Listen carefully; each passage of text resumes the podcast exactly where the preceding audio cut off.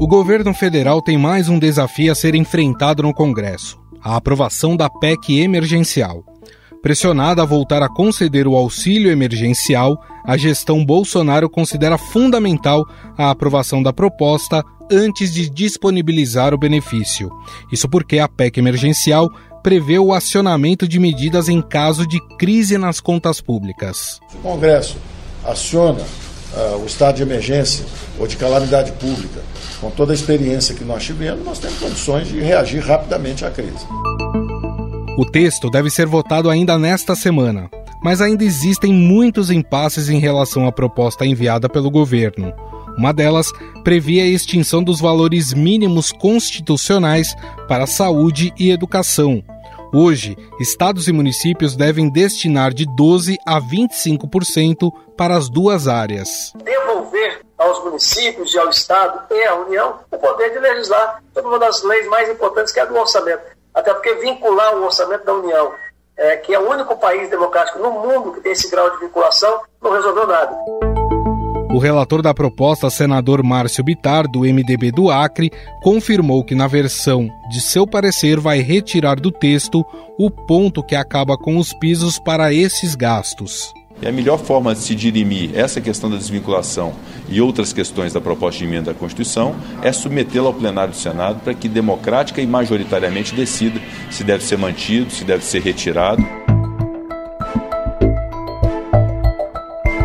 Pelo menos 15 iniciativas sugeridas pelo ministro da Economia Paulo Guedes ficarão fora do texto. Entre elas estão o fim do reajuste anual obrigatório dos servidores, a redução de jornada com redução de remuneração, entre outros. O texto atualmente debatido no Senado prevê medidas como barreiras à criação de novas despesas, como novos concursos públicos. Para ser aprovada, uma proposta de emenda à Constituição precisa ser analisada em dois turnos e receber o aval de no mínimo 49 senadores. Depois, o texto segue para a Câmara, onde também são necessárias duas votações. Por isso, neste domingo, o presidente Jair Bolsonaro reuniu ministros e os presidentes do Senado, Rodrigo Pacheco, e da Câmara, Arthur Lira, para negociar a aprovação da PEC. Prioridades das duas casas, junto com o ministro da Secretaria de Governo, com o ministro Paulo Guedes, a presidente da, da Comissão de Orçamento do Congresso Nacional, para que nós continuemos a tratar dos assuntos que são importantes para o Brasil. As PECs que tramitam no Senado, as que tramitam na Câmara e o auxílio emergencial, além das vacinas e da pandemia. E para nos contar todos os entraves para a aprovação da PEC emergencial e as negociações em torno do texto, convidamos o repórter do Estadão em Brasília, Daniel Vetterman. Tudo bem, Daniel? Tudo bem, Gustavo? E por aí? Tudo bom, Daniel? Essa PEC era para ter sido votada na semana passada, foi adiada para essa semana. O que está pegando aí para que essa PEC de fato vá para a votação e que ela seja aprovada? Bom, Gustavo, é importante lembrar que essa PEC era para ter sido votada em 2019, né? Que foi quando o governo encaminhou aí uma proposta de um novo marco fiscal para controlar o crescimento dos gastos e dar um alívio financeiro para os próximos anos. E a polêmica está justamente nisso. O governo colocou essa PEC como condição para retomar o auxílio. E está tudo no mesmo texto. É aí que mora a polêmica. Os senadores querem cada vez mais desidratar essa PEC para aprovar apenas o dispositivo que libera o novo auxílio emergencial e deixar essas outras medidas que envolvem contenção de gastos para o futuro o governo cedeu em alguns pontos, mas o Senado quer mais. E é nessa negociação, nesse vai e vem, que ocorre essas articulações. A votação está pautada para quarta-feira, mas ainda não há nenhum sinal concreto de que haverá um acordo para aprovação no Senado. Lembrando que a PEC precisa ir para a Câmara e também depois ser promulgada pela mesa do Congresso. A principal medida, a medida mais polêmica no parecer do senador Márcio Bittar, que é o relator da PEC, foi o fim dos gastos mínimos com saúde e educação. São os percentuais que estados, municípios e a União são obrigados a aplicar nestas duas áreas. Ele tinha tirado essa obrigação, ou seja, desvinculado, e provocado uma onda de reações contrárias. Isso já foi sepultado pelo Senado. Ainda há outras medidas polêmicas que estão sendo discutidas, principalmente a possibilidade de congelamento de salários no funcionalismo público. O governo não abre mão, o Senado quer tirar. Existe acordo para se votar isso na quarta-feira? Vamos pensar que hoje é terça. Isso já está em comum acordo ou não tem nada definido e pode ser que isso tenha que ser adiado mais uma vez? Nada definido, pode ser adiado se o governo recuar a ponto de não, a gente vai aprovar o auxílio e deixa a medida de ajuste para depois, aí fica fácil. Então, vai ser um meio termo ali. O Senado avisa que ou fatia a PEC aprovando só auxílio agora, ou desidrata ainda muito.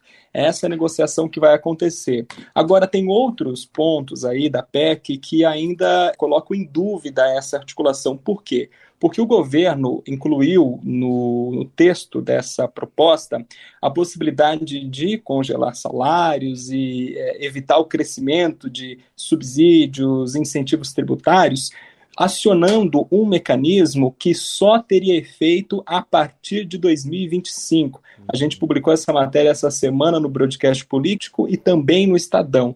E aí vem a dúvida, né, Gustavo? Se o governo está colocando a contenção de gastos como condição para aprovar o auxílio emergencial, por que então esses gatilhos previstos na PEC só têm efeitos a partir de 2025? Então fica aí uma grande dúvida, uma grande controvérsia do porquê o governo está colocando isso como condição. O argumento no Ministério da Economia, no Executivo, é que é preciso dar um sinal para o mercado financeiro, dar um sinal aí de ajuste nas contas públicas para o futuro, para pelo menos, se não fizer o ajuste agora, se não cortar despesas agora, dar um sinal de que isso poderá ser feito futuramente. É um aceno, porque só aprovar o auxílio sem nada causaria aí um efeito perigoso para as contas públicas e também, claro, para a imagem do Brasil perante o mercado financeiro e isso desemboca em investimentos, avaliações de risco de empresas brasileiras e tudo mais.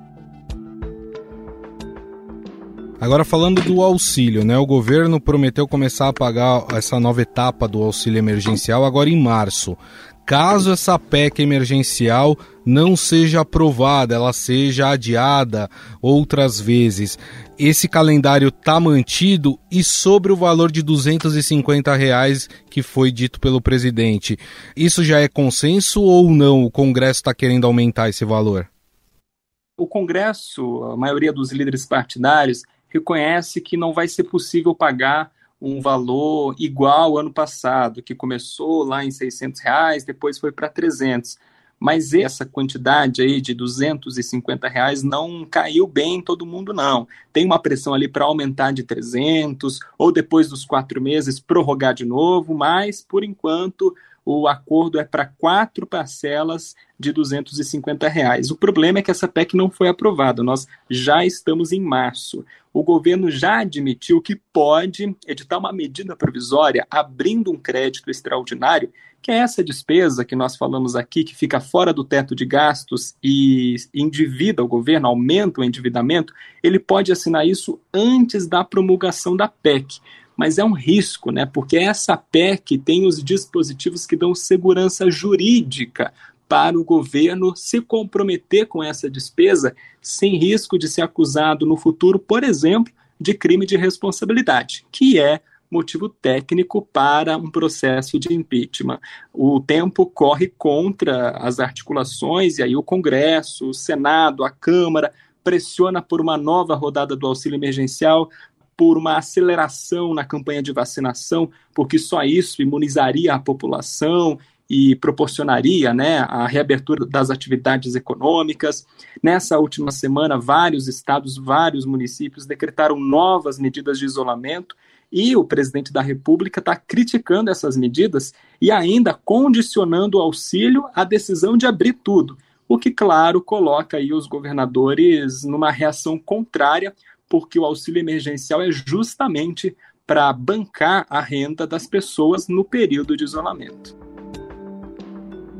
Bom, este é o repórter do Broadcast Político e do Estadão, Daniel Vetterman, que falou um pouco mais para a gente sobre essas negociações, né, e sobre o futuro aí da PEC emergencial e também do auxílio emergencial. Daniel, queria te agradecer mais uma vez, muito obrigado, viu, pelas informações. Obrigado, um abraço a todos.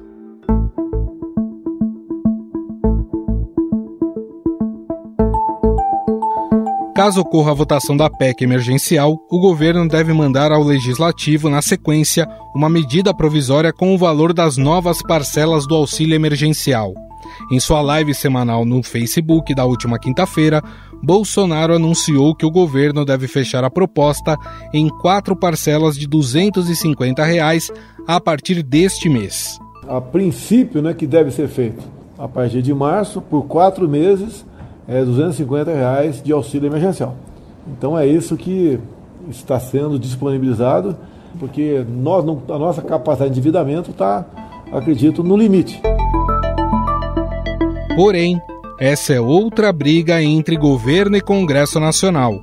O presidente do Senado, Rodrigo Pacheco, disse que o valor ainda não está fechado. Tratarmos a respeito do encaminhamento do auxílio emergencial no Brasil e da contrapartida que nós estamos buscando fazer, não como condição para a implantação do auxílio emergencial, mas como uma sinalização positiva de que o Senado e a Câmara têm responsabilidade fiscal.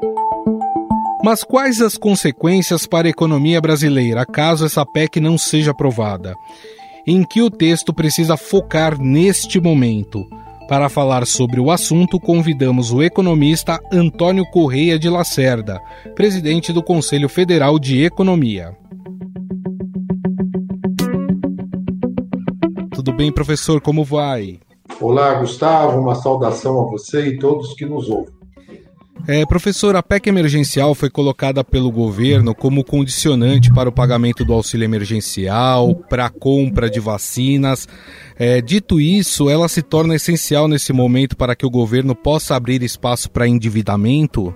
Ela é muito importante. Na verdade, a proposta inicial da PEC trazia lá alguns, como se diz no jargão muito comum no Congresso, alguns jabutis, né? Alguns penduricários, algumas armadilhas, como, por exemplo, propunha a extinção do piso né, de gastos para a educação e para a saúde. Felizmente, aparentemente, isso foi superado, né? e agora está em discussão a apresentação de uma nova PEC que garanta, sim, as condições para o suprimento dos recursos necessários ao auxílio emergencial e outras no momento de crise, né? Uma vez que, obviamente, o orçamento tradicional não comporta esses gastos, né? e as amarras que nós temos, o teto de gastos, etc. Mas, como nós estamos numa situação extraordinária, né, no meio de uma pandemia, que, aliás, está, infelizmente, se agravando no Brasil, é fundamental, sim, garantir as condições para que haja o suprimento desses recursos necessários aos programas de auxílio emergencial e outros que poderão vir a ser adotados. O, o senhor falou da flexibilização do mínimo de gastos com saúde e educação, né? E esse era um ponto visto como primordial pelo governo dentro dessa PEC. No entanto, a gente sabe que são medidas pouco populares e também medidas, claro, que não são bem-vindas na sociedade. Mas a pergunta que fica é: elas de fato são necessárias nesse momento para se abrir esse caminho para aumento de gastos? Ou existem outros mecanismos é, que o, o governo tem para cobrir o gasto com auxílio, por exemplo? Olha, existe sim outras alternativas que não o corte de gastos orçamentários. Ou seja, nós precisamos criar alternativas que é, permitam né, flexibilizar o gasto público num momento de situação extraordinária como o que nós estamos vivendo. Então, a, a consequência inevitável será o aumento do déficit público e o aumento do endividamento. Aliás, nada diferente do que a grande maioria dos países mundo afora tem feito no enfrentamento da pandemia, porque a pandemia absolutamente era imprevisível, né? e nenhum outro país também é, alocou recursos no seu orçamento para fazer frente aos gastos. Né? Então, nós não podemos cair no Brasil na armadilha de cobertor curto, né? tirar de um lugar para passar para o outro. Claro que existem né, alguns benefícios que podem ser repensados, mas nem pensar os da saúde e educação. Né? Existem, por exemplo, incentivos fiscais né, em algumas empresas, envolvendo, por exemplo, é, uma parte dos fabricantes instalados na Zona Franca de Manaus, né, que na verdade favorece duas ou três empresas em detrimento da, da maioria. Né? Então, são questões que podem ser e precisam ser resolvidas. Agora, elas não podem condicionar a, a, o atendimento emergencial né, que nós temos. Então, é preciso suprir de renda parte da população, talvez socorrer algumas pequenas e médias empresas, né, com é, mecanismos de crédito e outras formas de compensação salarial, por exemplo, e isso envolverá, sim, a elevação de gastos e precisará ser feito sob pena de, do agravamento da crise econômica, inclusive.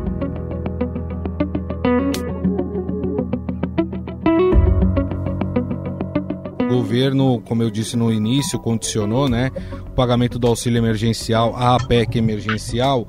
Uh, de fato, se ela não for a, a, é, aprovada, né, existe ainda muita restrição dentro do Congresso Nacional para aprovação dessa PEC emergencial.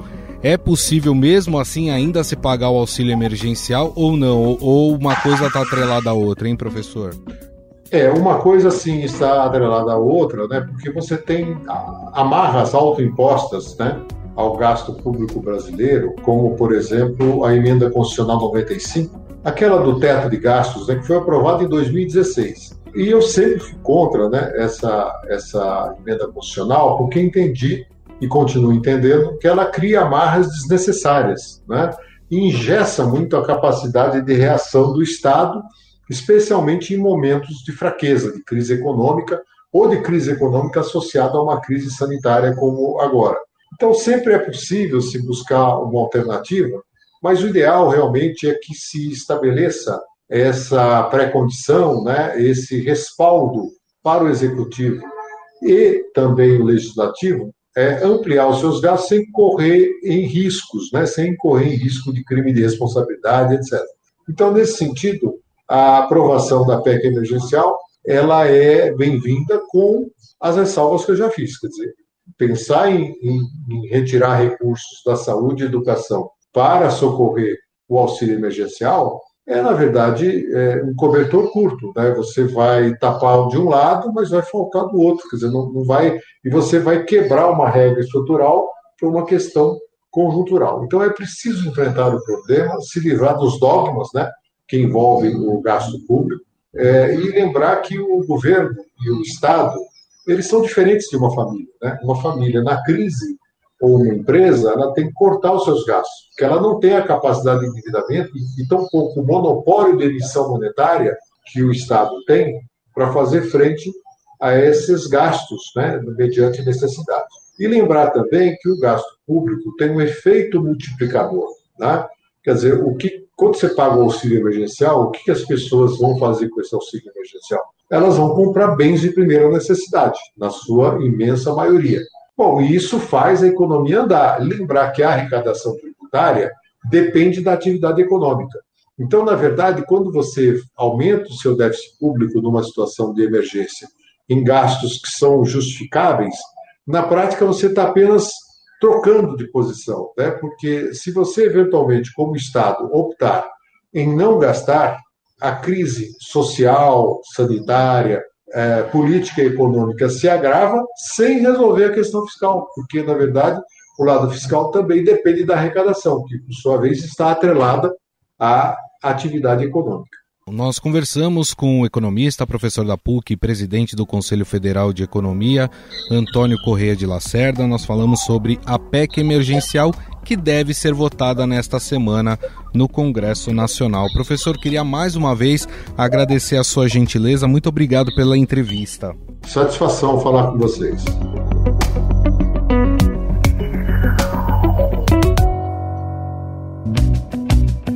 Novos rumos. Como a pandemia mexeu com hábitos e comportamentos.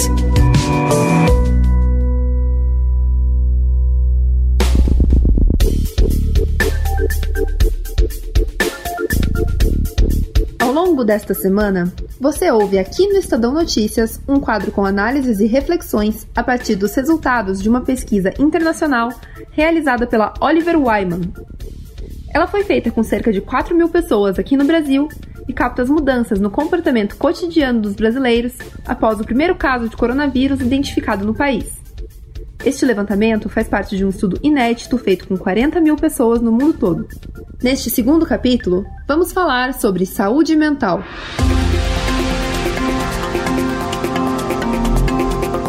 De acordo com o estudo, Brasil e China estão empatados na liderança do ranking entre as populações que mais buscaram auxílio contra ansiedade e depressão.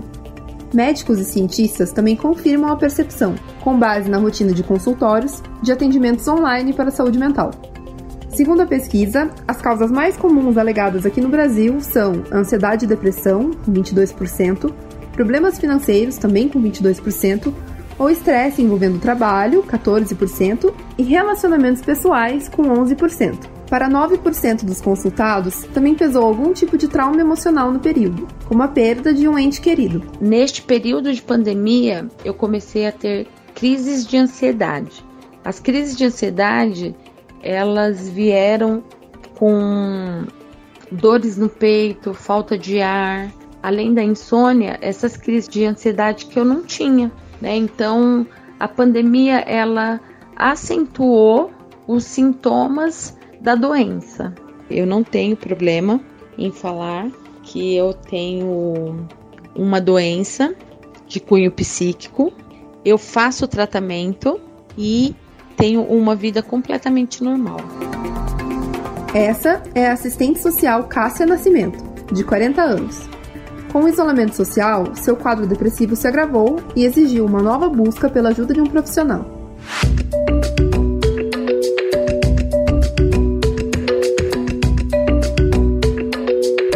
Dados globais da pesquisa, 29% das pessoas foram ao consultório e 26% optaram por atendimento online para saúde mental. A busca por ajuda é maior entre as mulheres, caso de 23% das entrevistadas. Para homens, o patamar é de 15%. Os índices ainda estão abaixo do grupo que chegou a considerar a ideia de procurar tratamento, mas acabou não pondo em prática. Estes são 34% na modalidade presencial e 35% na virtual. 14% já decidiram adiar a busca por soluções neste momento.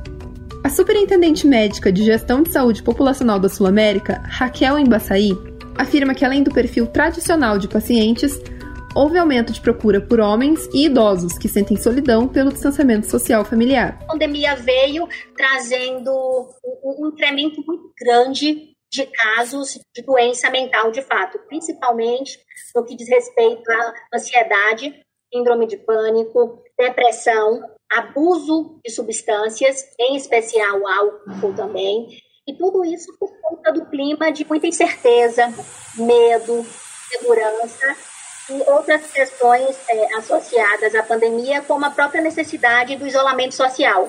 No geral, é, a gente confirma essa questão de que continua sendo o público mais prevalente é mulher jovem. Mas a gente tem visto também um crescimento em número de busca por homens e por idosos também. Principalmente, a gente tem sentido muito que idosos sentem que perderam o contato, aquela visita do neto que fazia toda semana, os filhos, aquele cuidado presencial. Então, muitas vezes, a própria família eh, faz a indicação do acompanhamento psiquiátrico e psicológico, muito no sentido também de prevenção. Então, muitas vezes, o, o, o idoso ou qualquer beneficiário nosso chega para um primeiro atendimento e não necessariamente tem um diagnóstico definido. Ele tem, a gente faz a atuação também de prevenção. O repórter de Metrópole do Estadão, Felipe Resch, ouviu especialistas e outros personagens para fazer uma reportagem sobre o tema. Aliás, os depoimentos que você ouviu aqui foram captados por ele. Ele também traz aqui seu testemunho de como foi produzir esse material. Quando eu, eu me vi diante desses dados, que são desafiadores e que fazem com que a gente precise ligar o sinal de alerta, eu entendi como repórter que eu precisava ter um pouco a dimensão do que esse dado quer dizer sobre a gente. E para que isso aconteça, eu basicamente preciso procurar dois grupos de pessoas. Um são aquelas que no jornalismo a gente chama de, de personagem, né? que, que são pessoas que, que vivenciam essa experiência e que elas podem traduzir na prática, na vida cotidiana, no mundo real, o que aquele número está nos dizendo. A outra são as pessoas que estão inseridas é, nesse campo, são pesquisadores, são psicólogos, são psiquiatras, são pessoas que, que vivem essa rotina e que têm vivenciado e que relatam estar vivenciando esse aumento da procura é, por cuidados de saúde mental nos seus consultórios. Quando a gente vai conversar com esses dois grupos, e aí a minha função de repórter é ouvir, sobretudo, e, e relatar o que as pessoas têm a dizer, o que a gente percebe é antes de tudo, e talvez a principal premissa, é que a pandemia em si é um fator rico no mau sentido para questões de saúde mental. No site do Estadão você tem a matéria completa sobre o tema. Amanhã, no terceiro capítulo da série especial, vamos falar sobre dinheiro. O que mudou neste ano de pandemia? A relação com o dinheiro melhorou? É um período de mais gastos ou de intensas economias? Vamos tentar responder essas perguntas no capítulo de amanhã. Não perca!